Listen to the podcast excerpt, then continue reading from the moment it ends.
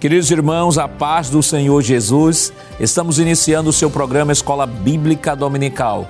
Seja muito bem-vindo, obrigado por sua audiência.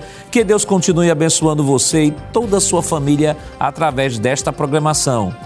Hoje estudaremos a nona lição com o título Orando e Jejuando como Jesus ensinou.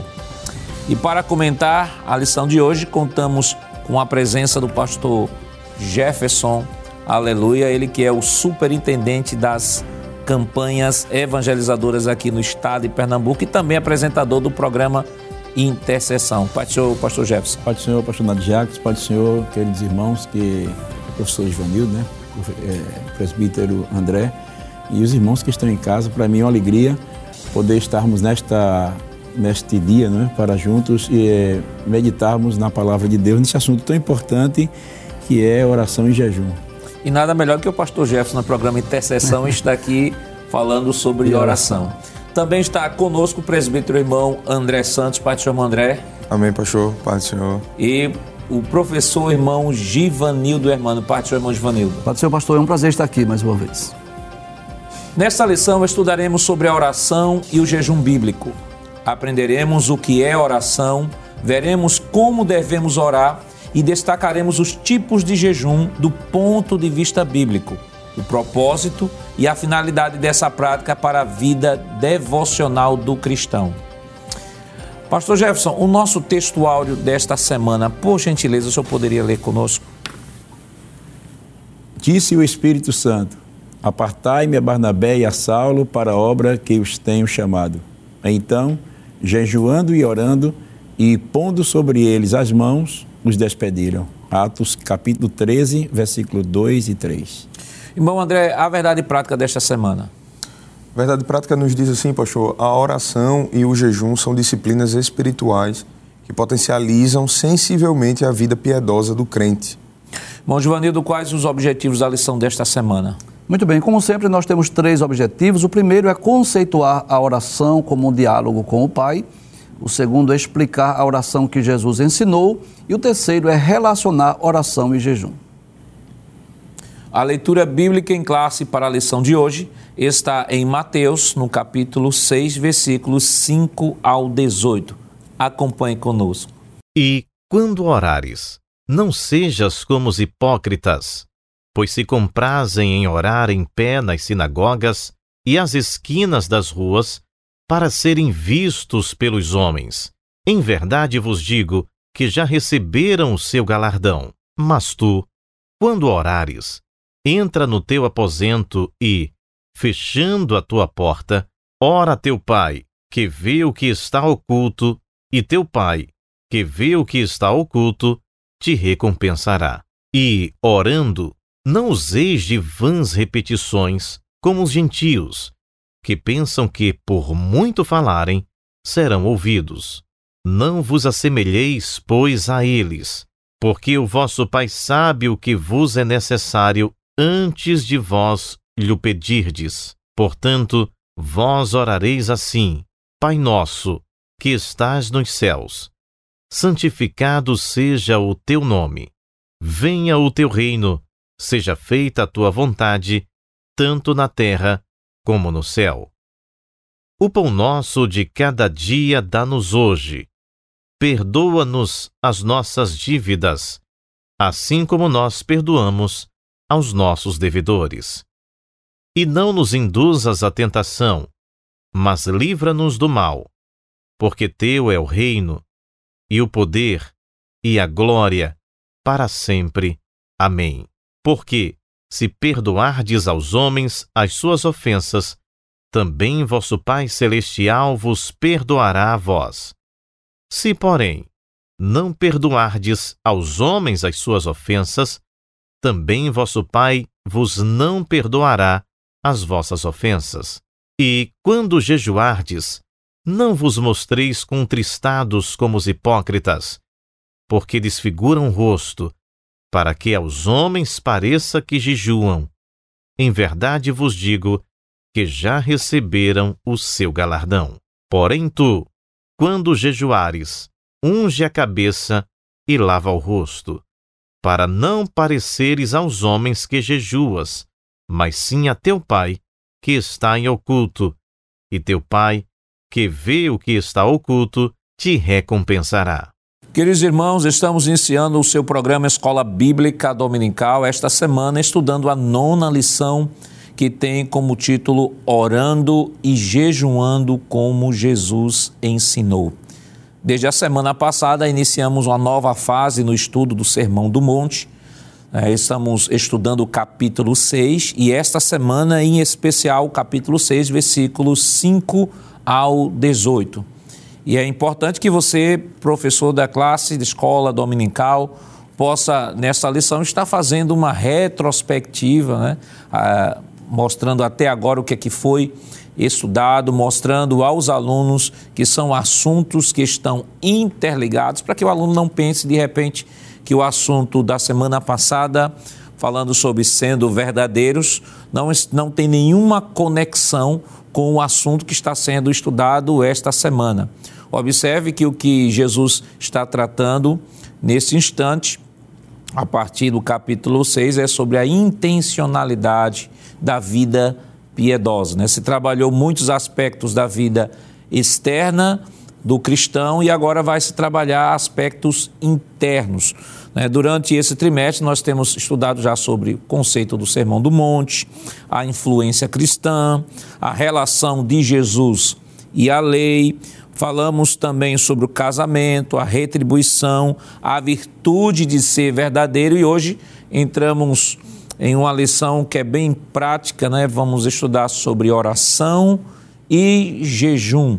Como já diz o nosso próprio texto, Verdade Prática, né? Vai falar que são disciplinas espirituais. Alguns diz, chamam de exercícios espirituais e o, e o autor da lição trabalha que são é, disciplinas espirituais que potencializam sensivelmente a vida piedosa do crente. Pastor Jefferson, esta semana nós estamos iniciando, nós estamos trabalhando um assunto que é bem prático. Né? Falar sobre oração e jejum são assuntos tão básicos da fé, mas mesmo sendo básicos da fé, que todo crente ele deve orar, todo crente ele deve jejuar, mas esses temas eles são cercados, jejum e oração são cercados né, de, muita, de muitos conceitos equivocados né, sobre a oração. Por exemplo, tem pessoas que vão de um extremo a outro. Primeiro diz, oh, não, a oração tem que ser aquela coisa metódica, tem que ser, por exemplo, tem, tem pessoas que pegam a oração do Pai Nosso e dizem essa é a única oração que Jesus ensinou, então a gente só deve orar o Pai Nosso, não deve orar outra oração, porque essa aqui foi que Jesus ensinou. Por outro lado, tem um outro extremo de pessoas que dizem assim: não, eu posso orar de todo jeito, qualquer coisa que eu pedir a Deus, posso orar de todo jeito. Só que, à luz da Escritura e do assunto que a gente está tratando essa semana, a gente percebe que existem balizas que orientam a, a, oração, embora seja um ato espontâneo do coração, mas existem princípios que devem ser orientados, que devem ser seguidos para esta, esse diálogo com Deus. Né? E aí, falando de diálogo com Deus, que é que a gente pode definir sobre oração? O que é oração? É, eu, eu observo que oração é um privilégio que Deus deu ao homem, né? Onde ele tem a oportunidade de revelar-se ao homem de uma forma mais, é, de uma forma através da comunicação. É, Deus através da oração, que eu, eu, eu, costumo dizer que a oração não começa com o homem, começa com Deus, né? É. É, Deus é quem inicia a oração, né? Deus é quem toma o ponto de partida. A gente vê logo, logo lá em Gênesis, Deus dizendo Adão, né? é. é Deus quem vai ao, ao encontro do homem. É, eu acho também, eu creio também no meu entendimento que oração é, é uma expressão de amor entre Deus e o ser humano e o homem, né? onde Deus ele, ele se relaciona, onde Deus ele expõe os seus sentimentos, os seus pensamentos, a sua vontade é, revelada ao homem. Então, é, a oração é um privilégio que Deus dá ao homem. Então, é, e esse privilégio ele deve ser aproveitado bem, porque a gente sabe que esse privilégio ele está relacionado também com o tempo.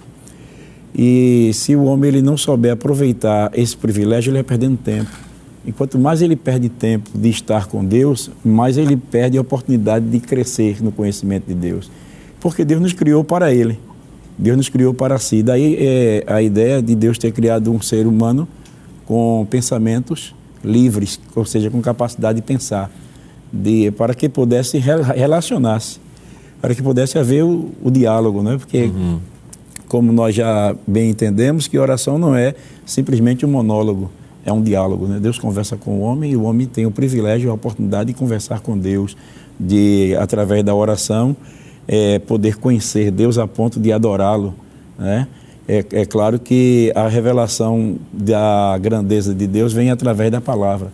Mas até o crente, lendo a Bíblia, ele está em posição de oração. Porque no momento que você lê a palavra, você está em oração. Porque se oração é um diálogo, então quando você lê a palavra, Deus conversa com você através da palavra. E você conversa a Deus pedindo a Deus iluminação, entendimento, como é, porque eu quis dizer isso aqui e tal. Então a gente vê que existe uma, uma interação de Deus com o homem e do homem com Deus. Então a oração ela possibilita você conhecer a Deus para adorá-lo, como também mostra a sua necessidade de pedir a Deus, de solicitar a Deus algo em prol de si e em prol também de outras pessoas, que no caso é a intercessão. Né? É a oração, como diz aqui no nosso estudo, é, acima de tudo, é um momento de comunhão, que você também vai agradecer a Deus, você tem a oportunidade de agradecê-lo por tudo que ele fez em sua vida. Então, é, a oração ela é muito abrangente. Né? É claro que com duas, três palavras a gente não vai conseguir dizer tudo que é oração. Mas, basicamente, é, como diz o salmista, é invocar a Deus, é levantar a alma a Deus. A oração ela está envolvida na contemplação de Deus, onde o, o cristão ele pode ter uma oportunidade de ficar ali só apreciando Deus, como o salmista muitas vezes apreciava Deus, né? Então a oração ela ela traz para nós essa oportunidade de Deus revelar para nós a sua vontade. Aí eu achei interessante aqui na na verdade prática, porque ele diz que a oração é uma disciplina. Então o todos nós que somos alunos da escola dominical, né, temos que ter essa prática de criar uma disciplina na oração. Não é somente chegar e conversar, mas você ter tempo para ficar só, a sós com Deus. É reservar um período para estar com o Senhor, um horário. Eu conheço a história de um irmão que, quando dá 10 horas da noite, ele pode estar na festa que tiver. Ele disse assim: rapaz, eu vou ter que ir embora. Mas por quê, rapaz? Não, porque eu tenho um encontro marcado de 4 horas da manhã, tenho um compromisso de 4 horas da manhã. Quer dizer, ele tem um momento para estar com Deus ali, para conversar com o Senhor. Então ele não é orar esporadicamente, ele tem um momento de disciplina, como o jejum também, né? É uma disciplina que deve estar, fazer parte da vida do cristão, da vida diária do cristão. É, é basicamente, é, assim, oração, ele traz a ideia também de nós nos comunicarmos com Deus, né? Como diz aqui no nosso comentário, e também a oração é tornar nossos pedidos conhecidos a Deus. Embora, embora Deus saiba que nós Deus sabe o que nós necessitamos, Deus conhece o que a gente precisa. A Bíblia diz que antes que saia alguma palavra da minha boca, Senhor, tu a sabes, né? Uhum. Mas Deus nos criou com esta capacidade de também expor para Ele a nossa necessidade. E é interessante que a oração também ela traz para nós é, a oportunidade de conhecermos a, a vontade de Deus. Então eu creio que a oração ela não pode estar desassociada da palavra de Deus. Então o, a oração ela, ela, ela faz parte do seu contexto, o conhecimento das Escrituras. Porque na medida que você vai conhecendo as Escrituras, você vai conhecendo a vontade de Deus. E quando você conhece a vontade de Deus, você passa a entender que o foco da oração não é você, é Deus. Isso. O alvo da oração não sou eu. O alvo da oração é Deus. Deus é o alvo da oração, Ele é o centro, Ele, ele é a causa, Ele é o objetivo maior. Então, quando eu estou orando, eu estou orando por causa dele. Eu costumo dizer que eu oro porque eu amo. Oração é amor. É a expressão do amor, né? Eu oro porque eu amo. Amo a Deus, amo ao próximo e amo a mim mesmo. Então, como eu amo a mim mesmo, eu preciso orar para estar firme na presença dele. Como eu amo ao próximo, eu tenho que interceder para que Deus. E alguém já disse que não existe maior demonstração de amor do que alguém orar por outro, né? Verdade. É. E então, é, oração é a expressão do amor, é um relacionamento que se aprofunda através de uma intimidade que vai crescendo dia após dia. É um caminhar com Deus, é um andar com Deus diariamente. Né? Eu achei interessante, irmão, irmão, irmão André, essa definição que o pastor trouxe, que eu acho fantástica, que é foge, que foge um pouco da, daquela visão um pouco tradicional de algumas pessoas, né? Dizer assim, que a oração é a comunicação do homem com Deus. E o pastor Jefferson trouxe aqui, não, a, a oração é, a revela, é Deus se revelando ao homem e também a oração é o homem se revelando a Deus, mas não como um, um relacionamento, um relacionamento mecanicista, mas um relacionamento que envolve amor, que envolve comunhão e que essa comunhão e este amor vai sendo estreitado à medida que, por meio da disciplina, eu vá assumindo esse comportamento na minha vida e que é essencial até para entender a revelação de Deus por meio das Escrituras, que eu achei fantástico isso que o pastor falou. E à medida que eu leio a, a Bíblia, eu preciso estar orando para que o Espírito Santo, que é o intérprete por excelência, né?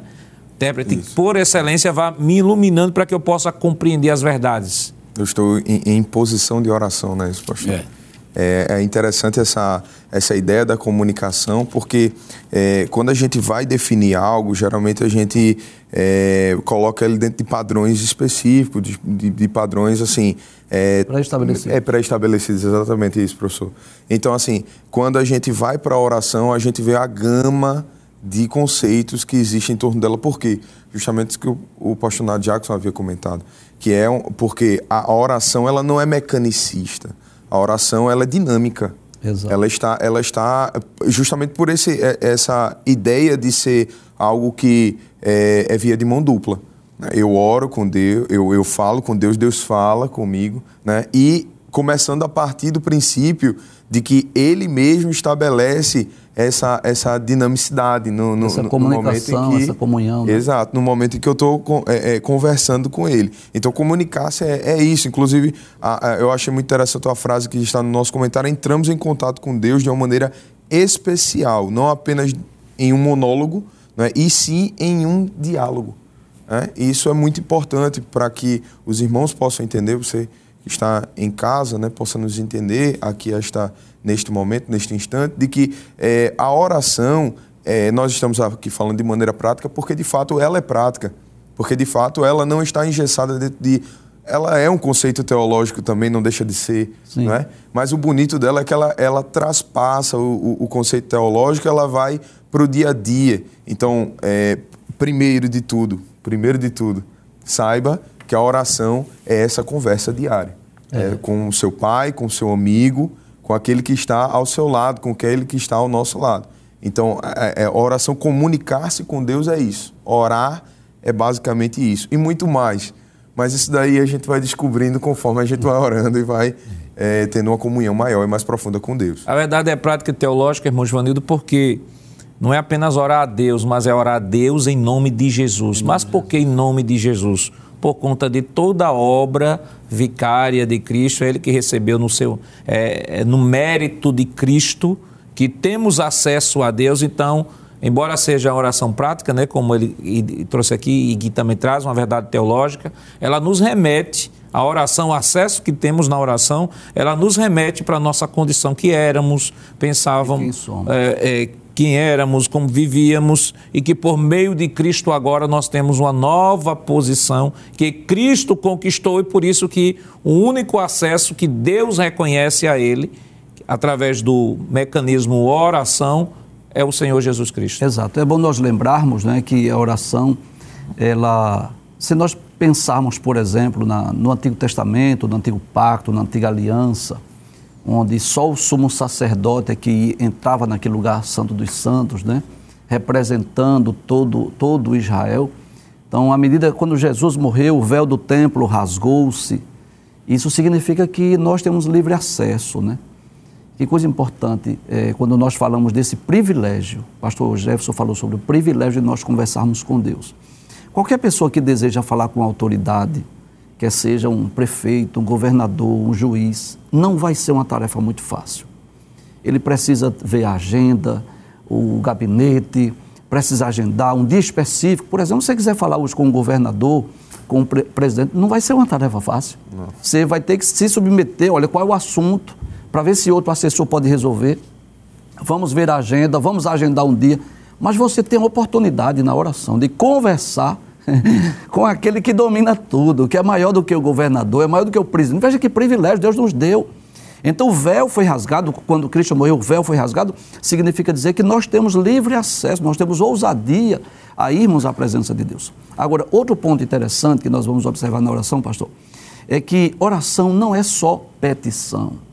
É bom que o professor possa esclarecer aos alunos que a gente não deve recorrer a Deus em oração apenas quando estamos carentes, precisando de alguma coisa ou alguma necessidade. Não, oração ela é, é comunhão. O objetivo primordial da oração é comunhão com Deus. Significa dizer que, digamos, ainda que hoje eu não tenha nenhuma necessidade específica para recorrer a Deus em oração, não, eu estou bem, estou com saúde, trabalhando, está tudo bem na minha família, bem, talvez eu não tenha esse motivo, mas Jesus nos ensina na oração do Pai Nosso que oração é adoração, oração é gratidão, oração é petição, oração é confissão, oração é intercessão. Então, essas duas palavras né, são muito importantes. Nós pensarmos no privilégio que é a oração, graças ao sacrifício de Cristo, e também nós entendemos que esse é o maior objetivo não é, da oração, é a comunhão com Deus. E Deus deseja que nós, como seus servos, como os seus como seus filhos, que nós possamos manter esse relacionamento diário com Ele. Deus é o mais interessado, que nós vivamos uma vida de oração. É, pastor, com, pegando assim uma, uma palavra aqui do pastor professor Givanildo, é, a nossa lição ela traz como tema orando e jejuando como Jesus ensinou. Né?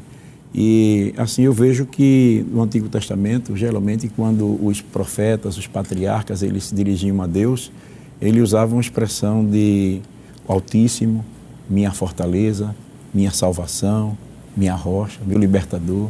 Né? É, mas quando, quando Jesus ele, ele ensina a orar, ele diz assim: quando você for orar, entre no seu quarto, fecha a sua porta e diga, Pai nosso, que estás nos céus. Pai. É, Jesus ele traz uma visão diferenciada acerca da oração, porque ele vem tratando Deus como Pai. É, ele, ele mostra uma intimidade, uma liberdade, é, é, mostrando que a, que a oração ela leva-nos a, a, tomar posse assim desta liberdade de acesso à, à presença de Deus, né? sem, sem constrangimento. Né? Às vezes eu costumo dizer assim que às vezes um amigo quando chega na sua casa é, bate palma, você diz assim, oh, entra aí, aí você senta aqui no terraço, senta aqui, você vem aqui para a sala, ele vai entrando na sua casa à medida que você o convida. Vai permitindo. Vai permitindo. O filho não, o filho chegar em casa e a porta estiver fechada, o portão, ele pula o muro. é. se estiver fechado, ele pula a janela. Ele não tem problema, ele entra em todas as partes da casa, ele, ele vai lá na cozinha, ele destampa lá a comida lá e tal. Ele é filho, ele tem liberdade, ele tem acesso. Então Jesus mostra aí que é, nós temos essa liberdade que ele conquistou para nós na cruz do Calvário, né? Hoje nós temos esse acesso, essa liberdade de chegar à presença de Deus e tratá-lo como Pai, é, sem nenhuma dificuldade, sem nenhum constrangimento, com inteira certeza de fé, com liberdade, com ousadia. Então, Isso. a oração ela nos proporciona essa ousadia, né? Porque o senhor falou uma coisa interessante. Quando nós vamos tratar com alguma autoridade, que está em eminência, é uma burocracia muito grande. É. Mas aí a gente pode entrar direto e dizer, meu pai, Cheguei, é, estou aqui. Estou aqui. eu, eu só falando isso, eu lembrei de um texto de Paulo aos Efésios, Efésios capítulo 2, Paulo vai justamente falar dessa nossa condição. Ele, versículo 12 e diante, ele diz assim: Que naquele tempo estáveis sem Cristo, separados da comunidade de Israel e estranho aos concertos da promessa, não tendo esperança e sem Deus no mundo. Essa era a nossa condição antes de conhecermos a Cristo, né? Sem Cristo, separados da comunidade de Israel, estranhos aos concertos da promessa, não tendo esperança e sem Deus no mundo. Aí ele diz assim, versículo 13: Mas agora, em Cristo Jesus, vós que estáveis longe, já pelo sangue de Cristo chegaste perto, porque Ele é a nossa paz, o qual de ambos os povos fez um, e derribando a parede de separação que estava no meio. Né? Aqui ele está mencionando aquele murozinho de um metro e meio, que segundo dizem os, os historiadores, que havia no pátio do templo, né, para impedir que os gentios pudessem adentrar o templo. Né? E tinha até, a arqueologia mostra até é, placas onde tinha dizendo que se um gentil atravessasse aquele muro, ele seria executado, era pena de morte. Aí Paulo vai dizer assim: que ele é a nossa paz e de ambos os povos, versículo 14, fez um, e derribando a parede de separação que estava no meio, ou seja, não há mais essa separação. Aí diz, e na sua carne desfez a inimizade, isto é, a lei dos mandamentos, que consistia em ordenanças para criar em si mesmo dos dois um novo homem fazendo a paz. Aí ele vai dizer aqui no versículo 16: E pela cruz reconciliando ambos com Deus em um corpo, matando com ela as inimizades. Éramos inimigos e agora já somos amigos. E vindo ele, evangelizou a paz a vós que estavais longe e que estavam perto. Porque por ele ambos temos acesso ao Pai em um mesmo Espírito. Por meio de quem? Por meio de Jesus. Uhum. Temos acesso ao Pai. Aí ele diz assim: assim que já não sois estrangeiros nem forasteiros, mas concidadão dos santos e família e da família de Deus. Por isso, Pai Nosso. Pai Nosso. É? É. Fazemos parte da família, temos acesso a esse Pai, podemos chamar de Pai, porque Jesus Cristo conseguiu para nós este acesso, esta autoridade é. e esta ousadia. Mas como devemos orar? Isso é claro, nós estaremos comentando depois do nosso rápido intervalo. Voltamos já.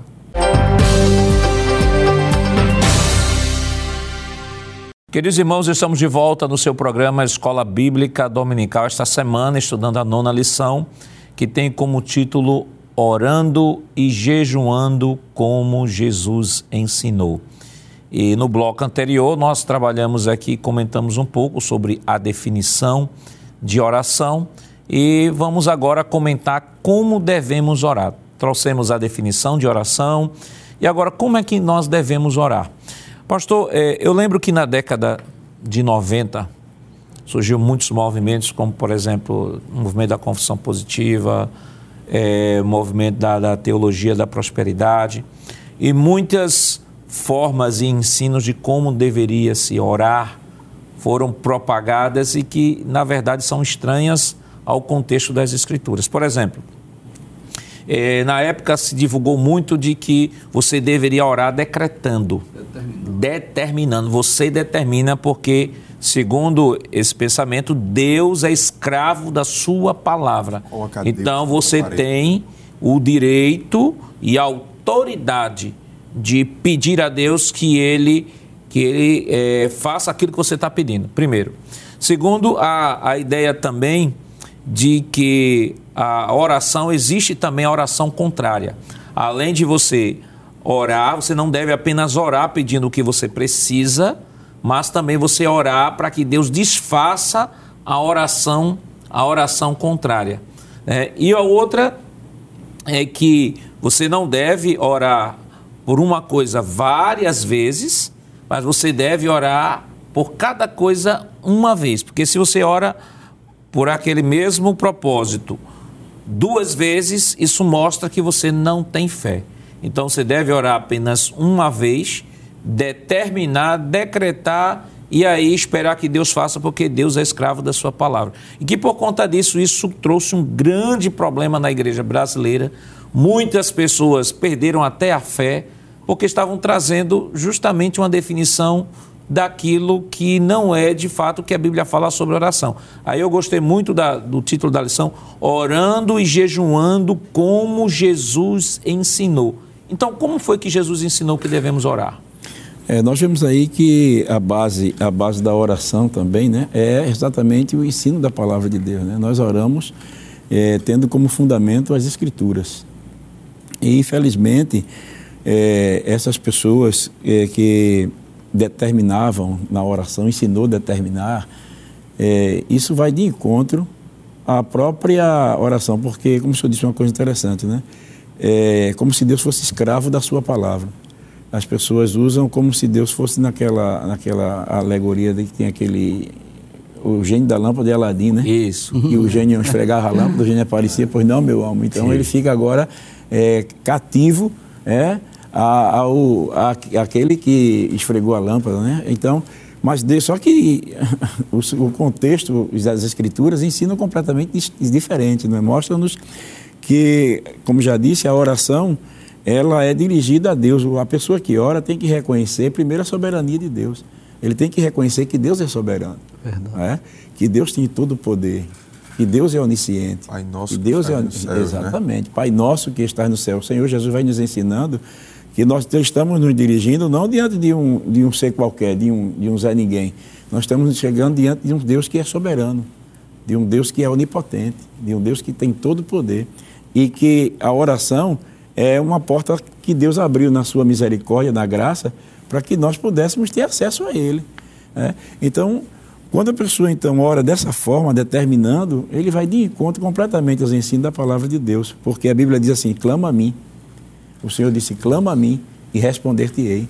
O Senhor Jesus, no Evangelho de João, ele enfatiza a petição. É? Ele diz assim: e tudo quanto pedir em meu nome. É? Pedir recebereis para que a vossa alegria seja completa. Então o Senhor Jesus ele incentiva a gente a pedir, não a determinar. Batei, batei, abri-se, batei e abri-se-vos, buscai e achareis, porque quem pede recebe, quem busca acha, quem bate, né? Então a porta se lhe abre. Então a ideia aí, o Senhor Jesus ele mostra a ideia de que nós somos aqueles que suplicam, e não aqueles que determinam. Nós não temos essa, essa autoridade. Então o Senhor Jesus ele, ele desfaz isso, esse pensamento já nos seus próprios ensinamentos acerca da oração. Né? E essa aí é exatamente o que nós precisamos estar atento àquilo que o Senhor Jesus nos ensinou. Observe que na oração que nós chamamos o Pai Nosso, né? ele, ele diz assim, é, seja feita a tua vontade, assim na terra como no céu. Então aquele, venha a nós o teu reino, o teu domínio, o teu governo. Então não sou eu quem governo Deus, não sou eu quem determina as coisas. Embora eu já vi alguma, alguém falando que Deus quer que a terra governe o céu, baseado naquela expressão que Jesus disse: tudo quanto ligares na terra será ligado no céu, e tudo quanto desligares na terra será desligado no céu, como dizendo que os céus está esperando a terra determinar. Não é? Mas aí, mas, mas o contexto realmente não é esse, né? Isso. Não é a terra que determina. É, nós oramos de acordo com a vontade dele. João escreveu isso na sua primeira epístola, parece que é 1 João 5 é, 14. e 14, né? E esta é a confiança que temos nele, que se, se pedimos, pedimos, alguma coisa segundo, segundo a, sua a sua vontade, vontade ele, nos, ele ouve. nos ouve. Então o Senhor Jesus nos ensina que nós devemos procurar conhecer a vontade de Deus. Aí sim, quando você descobre a vontade de Deus, você entra com ousadia, você fala. Foi uma das preocupações que o apóstolo Paulo teve quando ele escreveu a carta aos Colossenses. Né?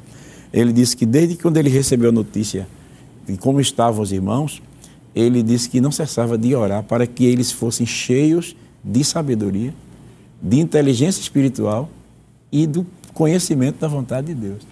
Quer dizer, o conhecimento da vontade de Deus é, tem que ser comunicado a nós pelo Espírito Santo, é? que ele comunica para nós como nós devemos orar e pelo que nós devemos orar. Porque, como eu já disse no princípio, o foco da oração não sou eu, é Deus. Isso. Então, eu tenho que orar pensando exatamente como Deus pensa e procurando ver como Deus vê e querendo que, que, Deus, que, que a, aconteça do modo como Deus planejou para acontecer.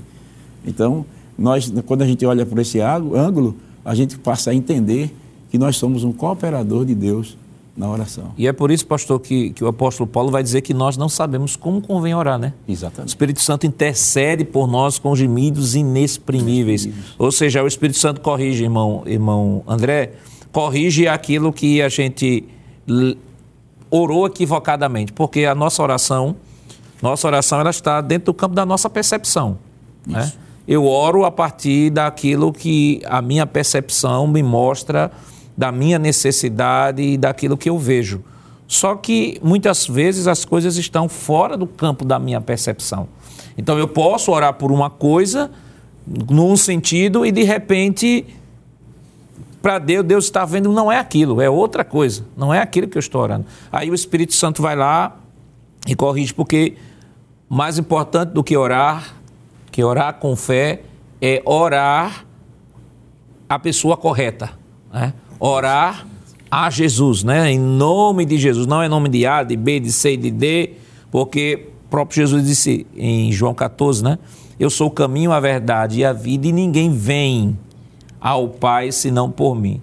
Ah, o próprio Pedro vai dizer em Atos 4,12 que nenhum outro a salvação, porque debaixo do céu nenhum outro nome é dado entre os homens pelo qual devemos ser salvos. Então, devemos orar em nome de Jesus e devemos orar segundo a vontade de Deus. Perfeitamente, pastor. Inclusive, é importante destacar que é, se nós fôssemos analisar de um ponto de vista lógico, né, é, e justamente puxando isso que o pastor Jefferson havia comentado, quando a gente ora, a gente não tem isso que o senhor falou, a gente não tem dimensão, às vezes, do, do, do que está acontecendo ao nosso redor. Nem sempre o Espírito Santo, o Deus vai abrir os nossos olhos espirituais e nós vamos ver carros e cavaleiros de fogo, é né? Verdade. Como o, o moço de, de Eliseu. Então, assim, é, às vezes a gente vai orar e a gente não está entendendo o que está acontecendo. E é interessante perceber de que não poderia ser uma pessoa humana que intercederia por nós. Por quê? Porque ela sofre da mesma condição de cegueira espiritual em que nós estamos, de não compreensão do contexto, né? do, do, do, do bojo do que está acontecendo. Então, é, é, por isso que nós devemos interceder no nome de Jesus, devemos orar no nome de Jesus e saber de que é o Espírito Santo quem intercede por nós, quem, quem trabalha em, em, em nossa trajetória, quem trabalha em nossa vida. Por quê? Porque Ele é Deus, ele conhece todas as coisas, ele sabe todas as coisas, como o senhor bem citou aqui o texto, não é? O nome de Jesus é poderoso. Então é importante que o professor esteja nos assistindo perceba, entenda de que quando for passado isso para o aluno, passe de que é, o entendimento de que nós podemos acessar o trono da graça através do nome de Cristo e somente através do nome de Cristo. Ele mesmo disse dessa maneira.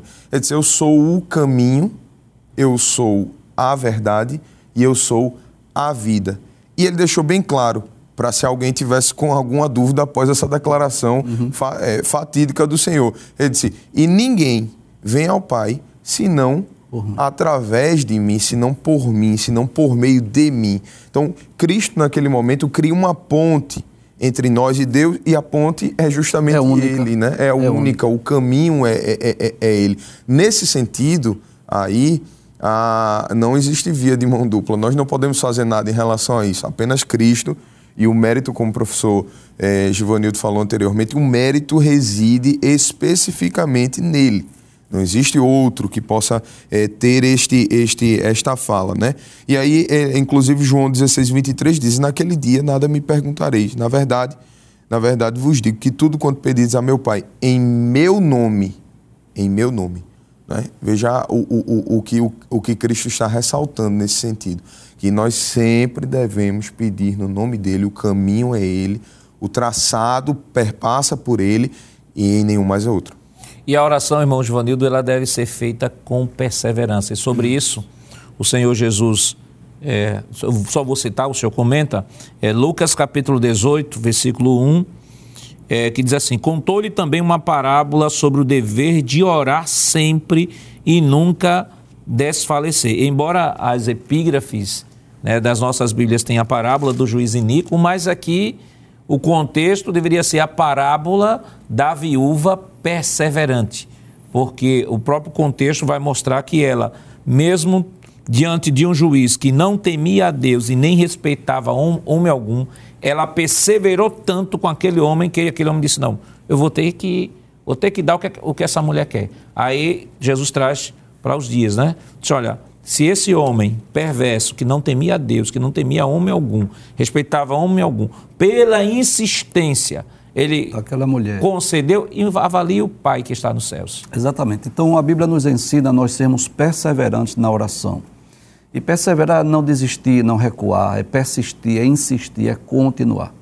E um texto maravilhoso que nós temos é 1 aos Tessalonicenses, capítulo 5, versículo 17, diz: Orai sem cessar, sem desvanecer, sem desfalecer, continue, persista, insista na oração, porque a oração ela é essencial à vida cristã. É? Então, voltando àquele princípio de orarmos em busca de uma comunhão, nós devemos orar sem cessar para termos primeiro essa comunhão com Deus. E para isso devemos orar sem cessar. Mas o apóstolo Paulo também, escrevendo aos Efésios, no capítulo 6, versículo 18, que é dentro daquele contexto que ele fala sobre a armadura de Deus, no versículo 18 ele diz: orando em todo tempo com toda oração e súplica no Espírito. Então ele disse que devemos orar também em todo o tempo. E também Jesus nos ensinou, né, como o senhor mencionou esse texto de Lucas, capítulo de número 18, versículo 1, onde Jesus nos ensina sobre o dever de orar sempre sem desfalecer ou sem desvanecer. Né? Versículo 1. E contou-lhes também uma parábola sobre o dever de orar sempre e nunca desfalecer. Então, isso nos ensina a sermos perseverantes, a sermos persistentes. Até quando, professor, nós devemos orar por uma causa? Até que ela seja atendida ou até que Deus nos diga que Ele não vai fazer o que não seja a vontade dele. Né? Então, é, porque às vezes Deus também não atende. Deus que é soberano, que conhece o amanhã. Moisés queria entrar na terra prometida, Deus disse: Você não vai entrar. Moisés, é, Paulo queria que, Deus, que Jesus lhe tirasse o espinho na carne. Ele disse assim: Olha, a minha graça te basta. Então nós devemos, por uma causa é, sobre comunhão diária, comunicação diária, sem cessar, sem desfalecer, sem desvanecer. Orar sempre. E por uma causa específica que estamos precisando de uma causa, de uma resposta, de um milagre, até quando? Até alcançarmos até recebermos Amém. ou entendermos que Deus não fará por motivos que Ele sabe. Né? É. Até que Deus nos revele que não irá fazer. e sobre o jejum, o que foi que Jesus ensinou sobre o jejum? O jejum deve ser parcial, total? Como deve ser? Como a Bíblia orienta sobre isso? Mas isso é claro, nós estaremos comentando depois do nosso rápido intervalo. Voltamos já.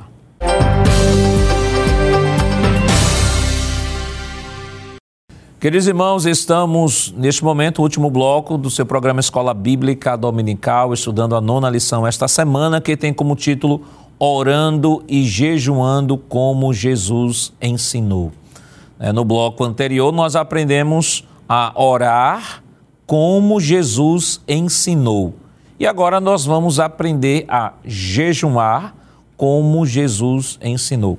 Pastor, o, o, o jejum o jejum também, como, assim como a oração, ele é cercado também de uma série de equívocos conceituais, porque as pessoas acabam é, trazendo esse, esse tema para os mais diversos pensamentos, né, como a influência que, que a gente viu aqui da teologia da prosperidade, da confissão positiva, e já vi até, entre tantas coisas que já ouvi sobre jejum, eu já vi uma pessoa dizer assim, que o jejum eu posso jejuar daquilo que eu mais gosto, que é um sacrifício. Aí a pessoa até na época disse assim, por exemplo, eu gosto muito de chocolate. Então vou passar dois meses sem comer chocolate. Então isso é um sacrifício, isso é um jejum. Só que a gente percebe que à luz da Escritura e do que Jesus está ensinando sobre jejum, isso não chega nem de longe, nem de longe aquilo que está tensionado na Escritura. É, esse, esse tipo de jejum é um jejum até benéfico para o corpo, né? você se precaver de certos alimentos que podem prejudicar a sua saúde. Que até o jejum, assim, para o, a, para o, o, próprio funcionamento do organismo, é importante. Uhum, é, é importante, né? As é. pessoas têm que, de vez em quando, têm que se abster de alguns alimentos para poder ter saúde, né? Porque o excesso também prejudica, né? Mas no sentido bíblico, não, né? Porque o jejum, no sentido bíblico, ele traz uma, a ideia de, de é, uma abstinência ela pode ser parcial ou total, né? Ela traz a ideia de alguém que se abstém de, de algo para afligir a sua alma, para, para é, honrar a Deus com o seu jejum. É, ele pode jejuar pedindo a Deus por uma causa impossível, por uma nação, pela igreja, por confissão de pecado, né? arrependimento. A pessoa cometeu um ato, pecou contra o Senhor. Então ele ele vai buscar a Deus. A gente vê vários exemplos nas Escrituras, como no caso de Neemias, né? quando ele jejuma, ele vê a situação do seu povo, quando traz aquela notícia de que Jerusalém estava completamente derrubado, os muros, porta queimada. Então ele, ele estabeleceu um período ali, passou um período de jejum na presença de Deus, pedindo a Deus uma direção, uma orientação, eu creio, porque quando o rei pergunta, observa o semblante dele, diz assim, por que você está triste? É, aí o rei, que ele era o copeiro do rei, né? aí ele orou a Deus. Aí quando ele expõe, como é que eu poderia estar alegre a situação? Ele revelou a situação do meu povo, as portas queimadas, os muros derrubados e tal.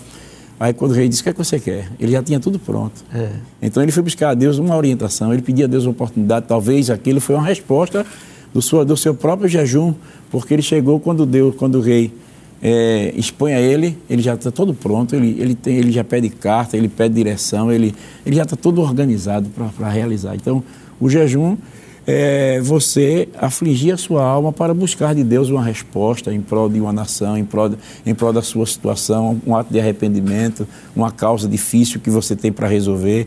É, você, quer, você quer comover o coração de Deus. Meu avô dizia que o jejum é um reforço à oração. Né? É isso. E é, é por um isso reforço. que nós vamos ver várias vezes é, é estarem juntos, né? a oração e o jejum. Orava e jejuava, jejuava e orava. Eles estavam jejuando e orando, orando e jejuando, porque é como se essa, esse jejum fosse exatamente esse reforço à oração. Esse reforço à oração, né? Meu avô dizia o seguinte, que quando você é, usava o badoque, naquele, é, um chama estilingue, né? É. é. Aí quando você quer alcançar um, um, um alvo mais longe, aí você estica mais o, o Badoc para ele, que o jejum seria esse esticar. Yeah. a linguagem dele, né? Achei interessante. É um reforço que você traz exatamente para a oração.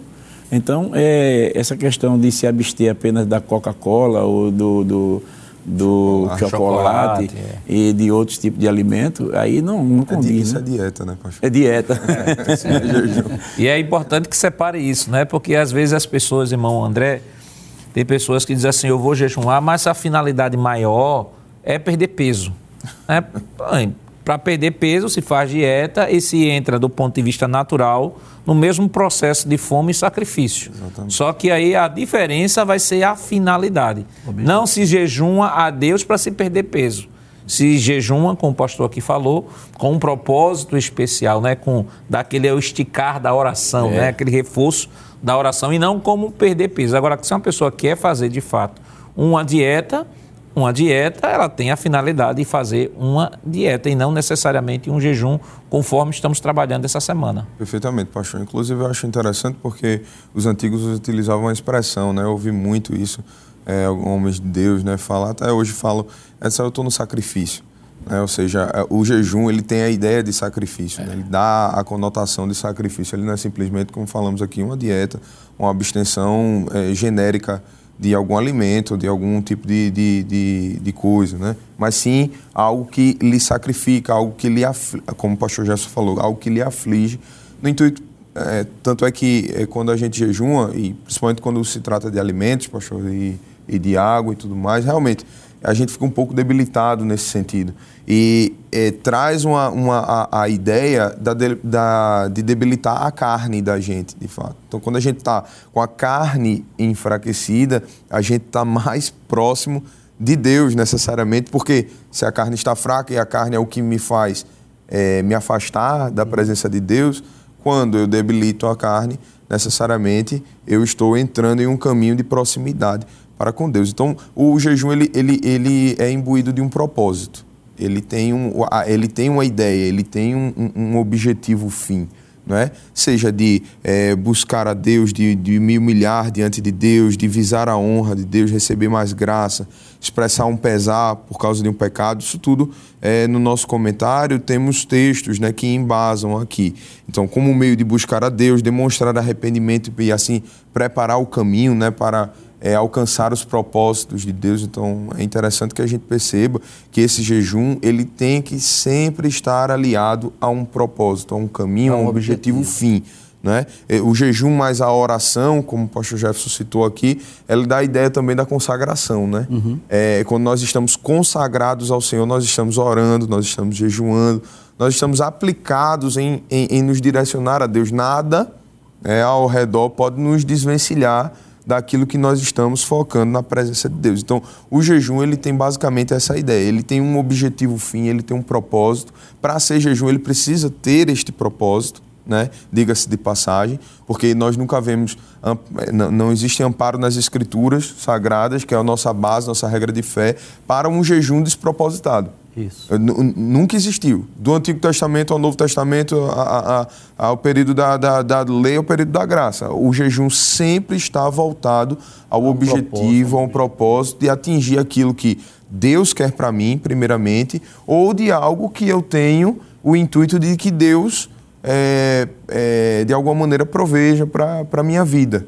Né, para minha história, para minha trajetória. Então, sempre está aliado ao propósito, sempre está aliado ao objetivo fim.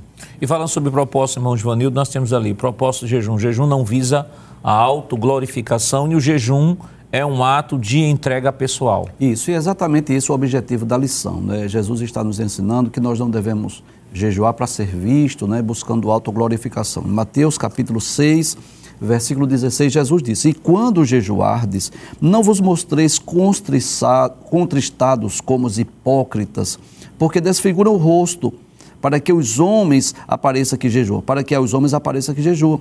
Em verdade vos digo que já receberam o seu galardão. Porém, tu, quando jejuares, unge a cabeça e lava o rosto, para que não pareçais aos homens que jejuas, mas sim a teu Pai que está oculto. E teu Pai que vê o que está oculto te recompensará. Em outras palavras, Jesus estava dizendo: olha, quando você for jejuar, você pode tomar seu banho, você pode pentear os cabelos, né? você pode escovar, é, os, dentes, escovar escovar os, dentes, os dentes né? é. fazer a sua higiene bucal, para que você não, não demonstre isso. Então, o problema era que os fariseus dos tempos de Jesus, eles jejuavam, mas não com esse ato de consagração, de devoção, de aproximar-se, de humilhação. O objetivo era a autoglorificação. É. Então, eles externalizavam o jejum, eles faziam com que, não é com aquele semblante decaído, digamos assim, para ser é, aplaudido.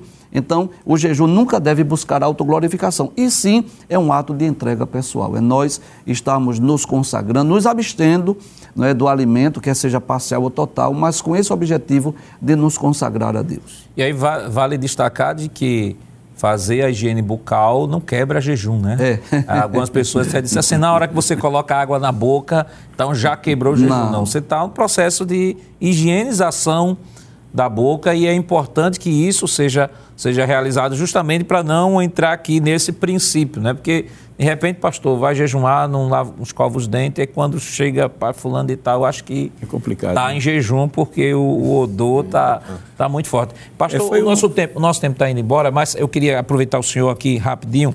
E, por exemplo, nós temos aqueles irmãos que pessoas na nossa igreja que às vezes têm problema de diabetes, entre outros problemas. Como, como ficaria essas pessoas que já têm uma certa debilidade, fragilidade de saúde, de se enquadrar dentro dessa questão do jejum? Porque aqui, por exemplo, Jesus disse como não devemos jejuar, mas não há um tempo. Jesus não diz, olha, você, o jejum tem que ser no mínimo seis horas, é. ou no mínimo 12 horas, né? não há um tempo estabelecido. E como é que, porque algumas pessoas Algumas pessoas que são doentes, às vezes dizem assim, eu não posso, são dois extremos, eu não posso jejuar porque tem essa situação de saúde. Aí tem outros que dizem assim, não, mesmo com essa situação de saúde eu jejuo e às vezes quer jejuar o dia todo mesmo tendo essa debilidade. Qual o conselho que a gente poderia dar a essa pessoa? É, uh, eu, acho, eu creio que o, o, jejum, na verdade, ele é ele vai de acordo também com a condição física de cada pessoa, né? Cada pessoa. Como o senhor disse, o senhor frisou bem, não existe um tempo. A gente não vê nas escrituras nenhum tempo assim para determinado para o jejum. Não, eu posso jejuar até o meio-dia, eu vou jejuar até 4 horas da tarde, até 6 horas. Isso aí é uma questão de fé. O jejum é uma questão de fé. E é uma questão de, do, do crente com Deus. É um acordo que ele está fazendo com Deus. Né? Ele pode dizer a Deus, olha, Senhor, eu vou jejuar até tal hora porque essa questão que o senhor falou, frisou bem, pessoa diabética, ele não pode demorar muito tempo sem comida, ele pode. E, e o nosso culto, ele é um culto racional. Está é. é? Tá lá em, em, Paulo falando lá em, em Coríntios, em Romanos 12, né? Romanos. Nós, temos, nós tivemos a apresentar a Deus um culto racional. Então a gente não vai fazer um culto. E, e, e, o jejum é um culto, você está na presença de Deus. Quando você está jejuando, você está cultuando. Né? Você está oferecendo um culto a Deus. Isso tem que ser de forma racional e de acordo com a sua condição física, com a sua condição física, né? Por exemplo, meu avô, a gente vinha comentando quando estávamos juntos aqui, é, meu avô ele jejuava, ele, toda semana ele jejuava. Ele, ele, ele, ele, a última refeição dele era no domingo, de 6 horas da tarde, ele só ia comer na segunda-feira, de 6 horas da tarde. Então ele queria 24 horas de jejum, toda semana. Né?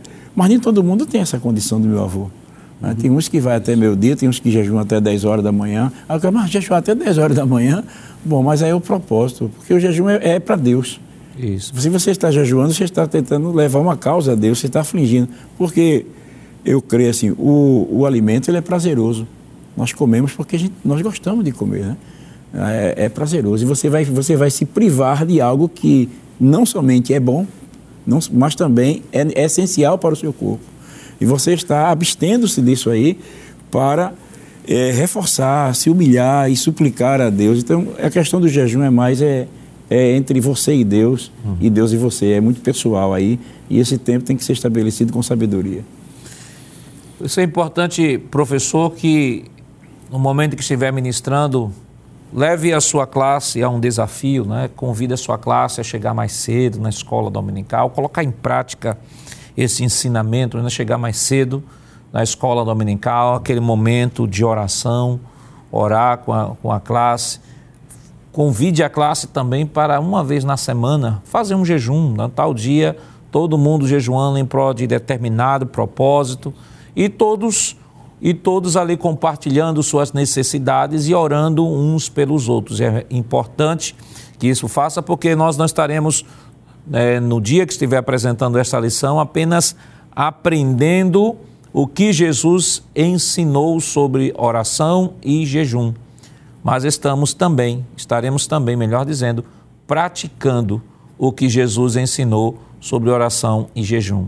Que Deus continue lhe abençoando em nome de Jesus. Chegamos ao final do programa de hoje, onde estudamos a nona lição com o tema Orando e Jejuando como Jesus ensinou. Na próxima semana, veremos a décima lição com o título Nossa Segurança Vem de Deus e esperamos contar com sua companhia. O programa Escola Bíblica Dominical vai ao ar na TV toda sexta às 21h30 e no sábado às 16 horas. Também está disponível no formato podcast no Spotify e em nosso canal no YouTube. Rede Brasil Oficial. Acesse o canal, se inscreva, ative o sininho e compartilhe nossa programação. Obrigado por sua audiência e até o próximo programa. Pastor, nos dê a honra de impetrar a bênção. Que a graça de nosso Senhor e Salvador Jesus Cristo, o amor de Deus nosso Pai e a comunhão do Espírito Santo sejam realidade em nossas vidas desde agora e para sempre. Amém.